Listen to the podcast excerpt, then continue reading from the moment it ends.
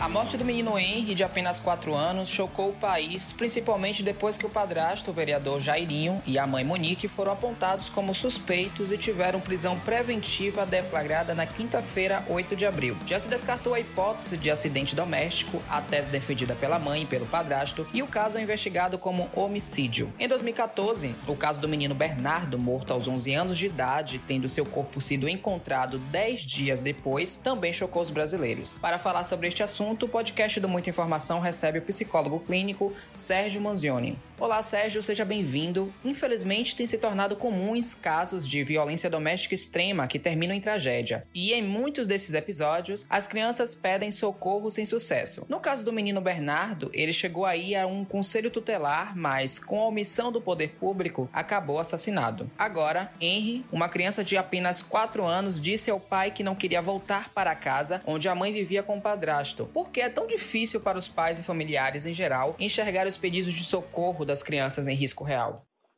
É uma situação bastante complicada e que a gente fica com uma comoção grande quando a gente percebe que as crianças tão vulneráveis e pedindo ajuda, muitos generalizam esses comportamentos como coisa de criança. Não, ele está fazendo assim porque é coisa de criança, e até alguns dizem, não, isso precisa ser corrigido. Ou então a criança, que é também muito comum as pessoas dizerem, não, ele faz isso porque ele quer chamar atenção, ou então ele está mentindo. É, qualquer coisa assim, ela está com ciúmes, a criança está com ciúmes, quer aparecer, ela é mimada. Ou seja, tem um, um vocabulário extenso de respostas prontas para esses comportamentos. E os pais normalmente consideram que não deve ser levado muito em conta, porque essa infantilidade, eles ainda não têm maturidade suficiente para entender o contexto e etc. Então, quem está de fora normalmente é, teme fazer qualquer tipo de, de, crítica para não ser depois colocado numa situação difícil, né? Porque achar que está interferindo na criação dos filhos, existe sempre aquela coisa do filho é meu e eu sei o que é melhor para ele. É como se fosse um objeto sendo moldado e construído pelos pais.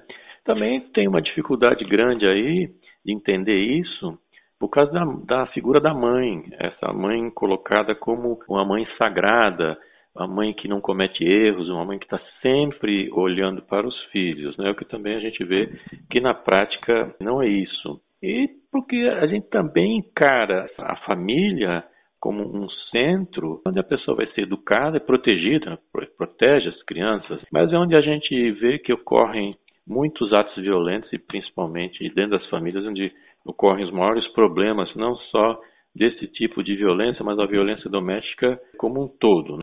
E aí muitos ignoram, escondem as questões da violência, dizem que cada família cuida de si mesmo, né? Tipo, em briga de casal não se mete a colher. E aí a gente está falando não só desses sinais das crianças, mas também de todos que integram a família. Então, de fato, as pessoas acabam não ouvindo as crianças em função de achar que elas estão falando coisas que são fora da realidade e que não guardam nenhuma correspondência com os fatos concretos reais, que elas estão fantasiando, que elas estão inventando. Isso é um grande risco, como a gente vê, infelizmente, na prática. Henri chorava muito e chegava a vomitar quando era obrigado a retornar à casa onde a mãe vivia com o padrasto. Como identificar os sinais de alerta em casos de violência contra crianças, sobretudo as menores de 5 anos? Que tipo de comportamento não pode, de forma alguma, ser ignorado pelos responsáveis? O principal marcador, o principal elemento que deve ser considerado é a mudança de comportamento. Então, a criança tem um certo tipo de padrão de comportamento e aquilo é alterado tanto para ser mais expansiva como para ser mais retraída, não importa o tipo de alteração. Mas ela tem um padrão. A criança sempre foi de um jeito e agora ela se comporta de outro jeito. Isso é um sintoma de que algo pode estar acontecendo. Também ela pode não ter uma mudança tão drástica no comportamento geral, mas ela pode ter um comportamento mais agressivo, ela pode estar mais agitada, é, dificuldade de manter a atenção, muito distraída. Problemas na escola também são muito comuns, né, esses problemas assim sociais de interação. Hoje é, é diferente porque tem muito ensino à distância, mas também o desempenho cair muito. E também outra coisa que acontece é aquela regressão uma fase do desenvolvimento, né? Então a criança 4, 5 anos começa a falar que nem bebê, começa a se comportar como uma criança é, bem mais nova. E também a gente tem que notar a saúde da criança, que são as questões psicossomáticas, ou seja, tem origem psicológica, mas que acabam sendo refletidas no corpo. E aí sim a gente tem que tomar cuidado e prestar atenção. Então, a principal observação tem que ser feita em relação ao comportamento. Se esse comportamento alterou e ele é mantido durante um tempo grande, eu estou falando aí mais de uma semana, precisa correr atrás de ajuda profissional. Os sinais de alerta dos casos de violência física diferem dos de violência sexual e psicológica? Sim, os de violência física eles são mais visíveis. Tem aquelas marcas de agressão, hematomas, tem dores, a criança reclamando de dores, fraturas mesmo, maneira de andar diferente, ou seja, tem sinais assim evidentes de um tipo de agressão. Os psicológicos podem ser mais sutis, que pode ter, por exemplo, uma alteração no sono, alteração da própria fala, a criança que começa a mostrar uma carência afetiva que não tinha, ou então ela se isola do grupo, isola da família, se, isola das outras crianças. Isso também é um indicador de que algo não vai bem. A autoestima baixa muito, ela começa a se considerar incapaz de tudo, não se vê como uma criança normal, ela mesma fala, ou então ela não quer falar nada, fica em silêncio, tira as pessoas do contexto né, para responder, faz outra coisa, então ela foge também de alguém. Alguém aparece, um padrinho, um avô, uma avó, estou falando isso do, das pessoas dentro de casa.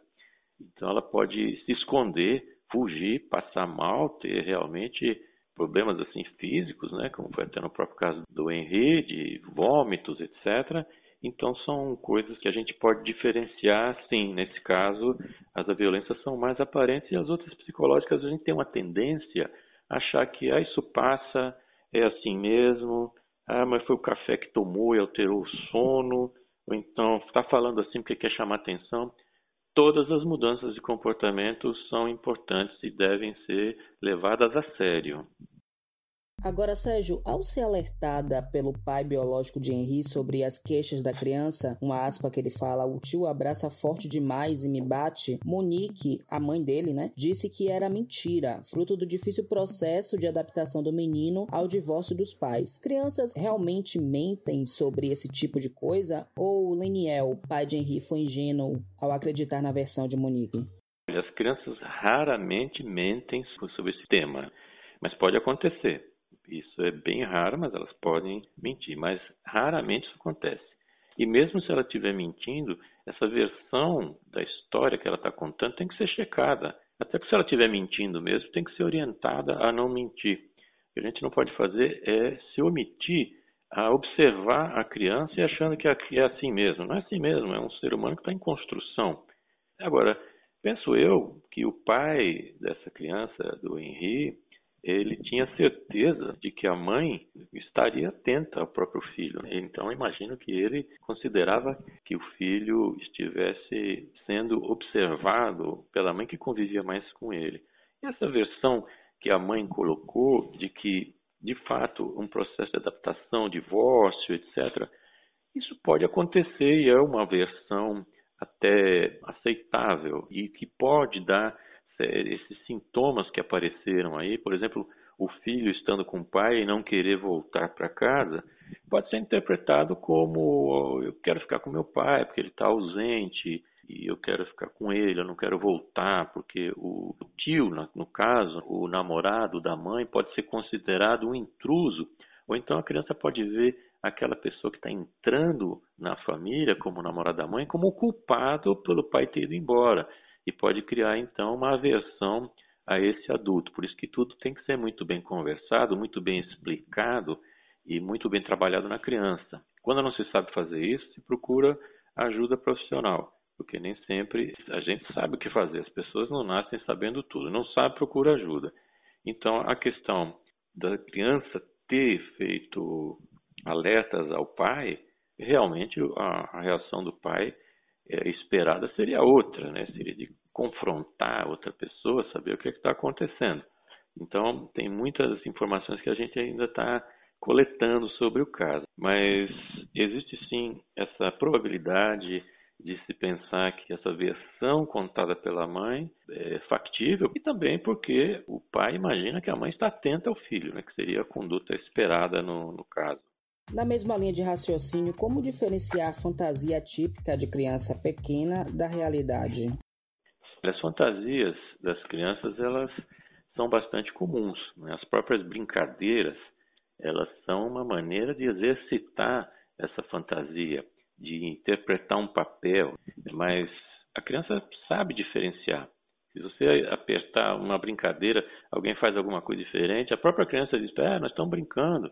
Ela sai do papel da brincadeira e volta depois tranquilamente. É um exercício bastante importante. Inclusive essas brincadeiras são fundamentais para o desenvolvimento psicológico e de como lidar com o outro, aprender a viver em sociedade, saber que nem tudo será possível, nem tudo que eu quero é possível. Isso dentro das as brincadeiras são muito didáticas, é o protagonismo da brincadeira, etc. Então essas fantasias são até consideradas normais e saudáveis. A questão é de que a criança sai do papel quando está na brincadeira, ela sai do papel. Acabou a brincadeira, ela volta a ser ela mesma. Começou a brincadeira, ela assume o papel e, e assim vai. No caso que deve ser observado é quando, mesmo fora de uma brincadeira, a criança está com essas fantasias um pouco exacerbadas. É, é para prestar atenção. Não significa que a criança tem um problema, mas significa que você tem que prestar atenção que ela pode estar ali querendo falar alguma coisa, ela está mostrando alguma coisa da maneira que ela consegue, da maneira que ela sabe, da maneira que ela pode se comunicar com o mundo. Então é preciso prestar atenção nisso. Agora, dentro da brincadeira, nada a fazer, deixa lá. Observa o comportamento da criança nas brincadeiras, também é, é preciso, se é uma criança muito agressiva, se é muito retraída, está indicando coisas que precisam, que são alertas é um ser humano em formação, como eu estava dizendo. Então, é, é preciso orientar, é preciso indicar o caminho. E para poder orientar e indicar o caminho, é preciso observar, é preciso saber o que está acontecendo para poder fazer essa intervenção aí. Leniel, ele disse em entrevista que acorda chorando todos os dias e que sua indignação cresceu ao descobrir pela polícia que a mãe de Henry, sua ex-esposa, teria sido cúmplice do assassinato. Como superar o luto da perda de um filho que ainda por cima vem carregado de um sentimento de culpa causado pelo fato de ter se omitido diante o pedido de socorro de uma criança? É uma situação extremamente difícil de ser superada. A morte de um filho é algo que, na linha cronológica do tempo, seria antinatural. O que se espera é que os pais morram antes que os filhos, e a morte de um filho é extremamente difícil de ser superada.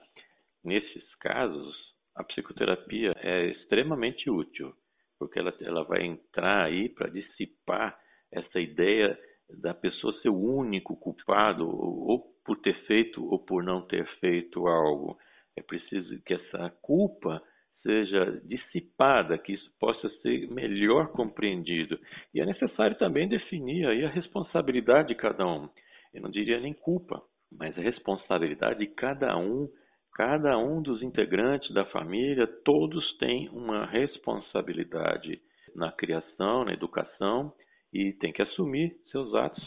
Mas o mais importante é seguir em frente vai seguir em frente com, com cicatrizes profundas, vai seguir em frente com dores que vão voltar em, em determinadas situações, mas é preciso seguir em frente porque a vida é um fluxo contínuo para frente.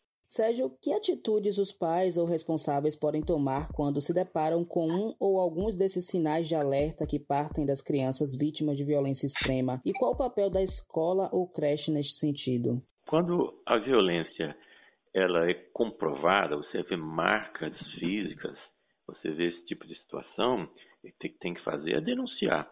É denunciar pelo 199 ou então denunciar a polícia. Então, se não lembrar o 199, não lembrar de nenhum telefone, ligue para a polícia, que será aí é, devidamente orientado.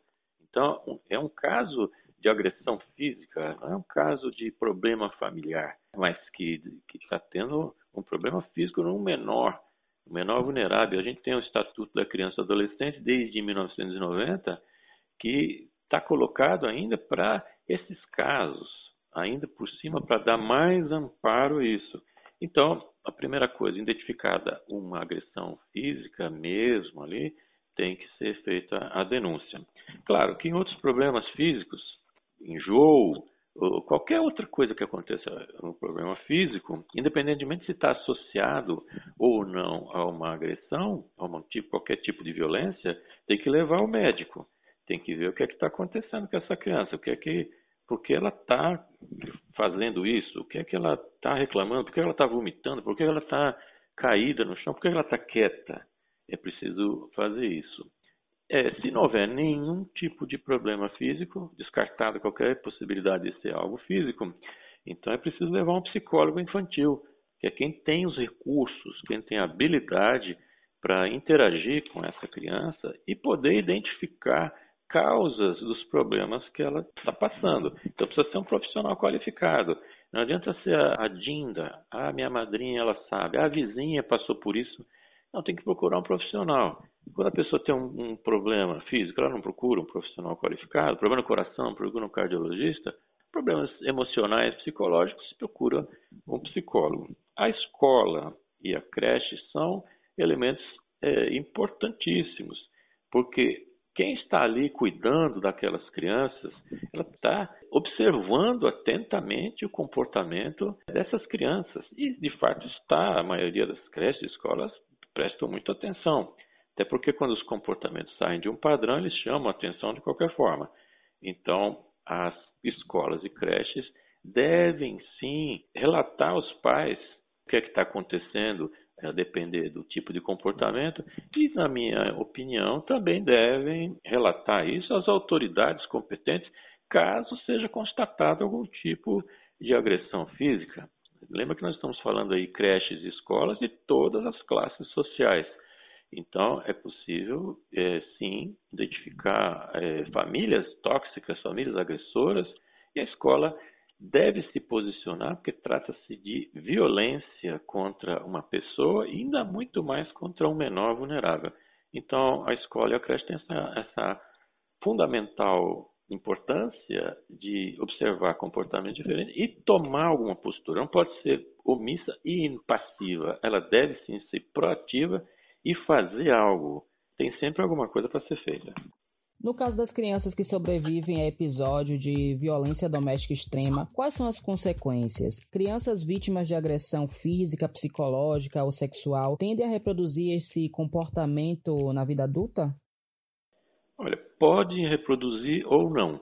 Isso não é uma, uma coisa determinística. Então, vai acontecer isso. O que a gente pode fazer uma inferência é o contrário, né? Pessoas que têm esse tipo de comportamento provavelmente estão reproduzindo o anterior. Mas a gente não pode afirmar que um, uma criança que sofre hoje qualquer tipo de violência, ela vai reproduzir isso no futuro. Depende, né? As personalidades são diferentes, os contextos são diferentes e a questão também passa por, pela referência de comportamento que essa criança vivencia. Então, por isso que ela pode repetir, por achar que, que é assim que funciona. Né? Ela acha que aquilo é a maneira de se lidar com os problemas, né? porque não sabe fazer de outro jeito também. Isso pode ser um motivo da repetição, mas afirmar que elas vão reproduzir, isso não é verdade, porque no meio do caminho, no meio da evolução, nesse crescimento, outros referenciais vão aparecendo, outra a escola, é, a internet, as redes sociais, as amizades vão dando outros referenciais que podem sim mostrar para essa criança que o mundo não é aquele mundo agressivo na qual ela foi submetida e que ela pode de fato fazer diferente e que ela pode sim mostrar as suas emoções originais e não ser algo reprimido, retorcido pela criação e causado esse tipo de estrago enorme para o futuro. A psicoterapia é uma coisa importante aí e que deve cada vez mais ser acionada e a gente tem que parar com esse preconceito ainda que existe de acionar alguém, um psicólogo, um psiquiatra, como se isso fosse o fracasso da humanidade. Então a pessoa assumir que tem algum tipo de problema, algum tipo de sofrimento e ela achar que por isso ela é menor que as outras ou por isso que ela é mais fraca.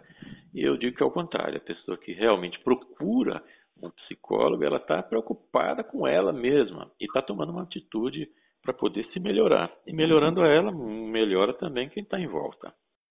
Jairinho, o padrasto da criança, ele é médico por formação, mas se recusou a fazer manobras de ressuscitação em Henri, alegando que não treinava o procedimento desde que era estudante. Depois do caso, diversas ex-namoradas contaram histórias semelhantes de agressões a elas mesmas e aos seus filhos. Para completar, segundo Leniel, ao se confirmar o óbito de Henri, Jairinho teria dito: Vamos virar essa página, vida que segue, faz outro filho. Você diria que comportamentos com esse, como esse esses de, denotam, que denotam frieza e agressividade beira o sadismo e são compatíveis com o perfil de um psicopata? A princípio, sim, mas a gente não pode avaliar é, qualquer pessoa em cima de poucos fatos que a gente tem aí. Né? Psicologicamente, a gente tem poucos elementos ainda. Não pode avaliar ninguém sem levar em conta é que esse indivíduo é um componente biopsicossocial. Tem componentes aí que são genéticos, fisiológicos, outros que são psíquicos, da própria formação que essa pessoa pode ter tido, e tem os sociais, onde ela pode desenvolver isso. Ela tem um contexto familiar bastante difícil, então ela pode desenvolver esse tipo de situação. A gente precisa saber também que o psicopata, de forma geral, ele é aquela pessoa que ele tem falta de empatia. Ele não consegue se colocar na posição do outro no sentido de sentir a dor do outro. Ele sabe que aquilo que ele está fazendo vai gerar uma dor no outro, mas ele não se coloca na posição daquele que recebe essa violência. Também o psicopata vai ter como uma característica a ausência de culpa. Então ele faz um, qualquer atitude que ele fizer, ele faz e aquilo não gera remorso, culpa. Aquilo é a maneira que ele considera a maneira certa e indicada para aquele momento, para que ele possa atingir seus objetivos. No caso aqui dessa agressão do Henry, a gente não sabe exatamente qual o objetivo deste, desse rapaz aí, do padrasto, qual o objetivo dele em torturar aquela criança, qual o objetivo dele em, em submeter essa criança àqueles maus tratos, ameaçando a criança que ela não, não deveria contar para a mãe, senão a mãe poderia se chatear, fazendo todo tipo de violência, não só física, como também é, psicológica. O que é que passava na cabeça deste sujeito aí? Ciúme do ex-marido? Ele é aquele que tenta diminuir o filho do outro como uma tentativa de dominar o pai daquele que seria um, alguém que participa da vida dele como um fantasma, uma sombra, de qualquer forma é uma mente doentia, algum tipo de psicopatologia grave, algo assim. Não necessariamente é uma psicopatia. Existem outras classificações e outras situações em que a gente pode enquadrar a pessoa. Por isso que temos que ser muito assim comedidos e cautelosos para fazer qualquer tipo de avaliação, porque pode ser a própria formação dele, desse padrasto, ele parece que tem um pai aí, um, o pai também era político e é coronel alguma coisa, que pode ser que ele viveu dentro de casa uma situação, voltando até, fazendo um link aí com a pergunta anterior, ele pode ter vivido situações de extrema violência dentro de casa, de repressão, de subjugação, de não ter voz ativa para nada, e aí criou-se uma pessoa de difícil acesso de comportamento e que tem uma baixíssima tolerância à frustração. Então, qualquer coisa que saia do seu controle pode gerar uma reação violenta, algo bastante grave. Ao que parece, ele não, ter, não tinha a intenção de matar a criança, mas de qualquer forma ele torturava, causava violência e que acabou resultando na morte. Então a gente não sabe exatamente qual é o tipo de patologia, Agora sabe que alguma coisa bem grave acontece ali na cabeça dessa pessoa. O que dizer da postura da mãe que não comunicou a agressão prévia à polícia, não afastou o filho do convívio com o agressor e, para completar, acobertou o crime? Qual é o comportamento patológico? É bom a gente deixar bem claro que negligência é crime também. Então, a pessoa se omitir diante de um fato violento também é crime. E no caso da mãe é pior ainda, porque não é só a questão moral da mãe ser a cuidadora, essa questão da mãe sagrada, não. Existe uma competência legal. A mãe é a responsável legal pela formação e pela proteção eh, da criança. Então, quando ela tem uma negligência, isso aí é crime. Quer dizer, é um comportamento que é incompatível né, com o que se espera de uma mãe. A gente não sabe que, o que é que esse filho de fato representava para essa mãe. É um problema? Esse menino representava um problema? Esse, esse menino representava um arrependimento na vida dela por uma relação anterior? Esse menino é um, é um elo com um passado que ela ruim, que ela queria esquecer? Quer dizer, algum tipo de transtorno de personalidade está presente nessa mulher, porque a gente vê as reações é, posteriores, a preocupação dessa mãe em se maquiar para uma entrevista, é, o comportamento dessa mãe após horas, parece que 12 horas de depoimento, e em nenhum momento essa mãe deixa escapar qualquer tipo de preocupação com aquilo que lhe é mais legítimo, o filho. Comportamento é bastante estranho ela também pode ter algum tipo de psicopatia. No caso de ser psicopata, é mais difícil, as mulheres são menos sujeitas a serem psicopatas. Mas existem uma gama de outros transtornos de personalidade que podem atingir. O que a gente pode afirmar com certeza é de que ela tem algum transtorno de personalidade e que isso é bastante deletério e pode resultar nisso que resultou. E a gente também não pode esquecer que esse tipo de, de caso, como o que aconteceu, é, agora já aconteceu em outras oportunidades, né? A gente vê essas notícias aparecendo e são muito divulgadas pela grande mídia em função talvez da posição que as pessoas se encontram ou pelo caso de ser é, muito hediondo, como de fato é. Mas a gente também não pode esquecer que existem inúmeros outros casos que acontecem de violência é, doméstica contra a infância, com pretos e pobres, com as pessoas que estão em nível social baixo. A gente não pode achar, naturalizar que só porque a pessoa é pobre a violência deve conviver com esse ambiente. Isso é um absurdo. Então, é preciso também dar luz, dar espaço para que a sociedade volte a enxergar a violência como algo que não é natural. Então, a violência contra a infância, contra a criança, pode resultar em morte, mas a gente tem as crianças que são marginalizadas, são mal alimentadas, as que estão fora da escola, que têm um desempenho péssimo na escola, as crianças que não têm perspectiva de futuro, que não vê nenhuma uma saída para o seu futuro, e que têm também os direitos fundamentais que não são reconhecidos muitos vivendo na rua, muitas crianças vivendo na rua, dependendo de esmola, que são exploradas pelos adultos, não só para pedir esmola, mas exploradas até sexualmente. Prostituição infantil é um câncer da sociedade e que existe, continua existindo. Crianças em trabalho escravo, crianças sendo utilizadas para a venda de droga. Né? Então, qualquer omissão ou negligência são crimes. A questão da violência contra a infância é uma questão de saúde pública. É preciso encarar esse tipo de problema que resulta nesses casos hediondos, como a gente está falando aqui, e que levantaram até a discussão generalizada, que é muito importante, mas é preciso que a sociedade comece a voltar a olhar para si mesmo como seres humanos e não naturalizar a violência como um fato da vida ou como um fato social. A gente não pode fazer isso. E nós estamos vivendo uma sociedade que naturaliza tanto a morte que nós temos mais de 330 Mil. mortes em função do Covid-19. As pessoas ignoram isso. Grande parte das pessoas acha que isso aí acontece em outro mundo, que isso não é possível, é o negacionismo exacerbado. Então a gente tem que cuidar sim dos casos de violência física que são muito grandes.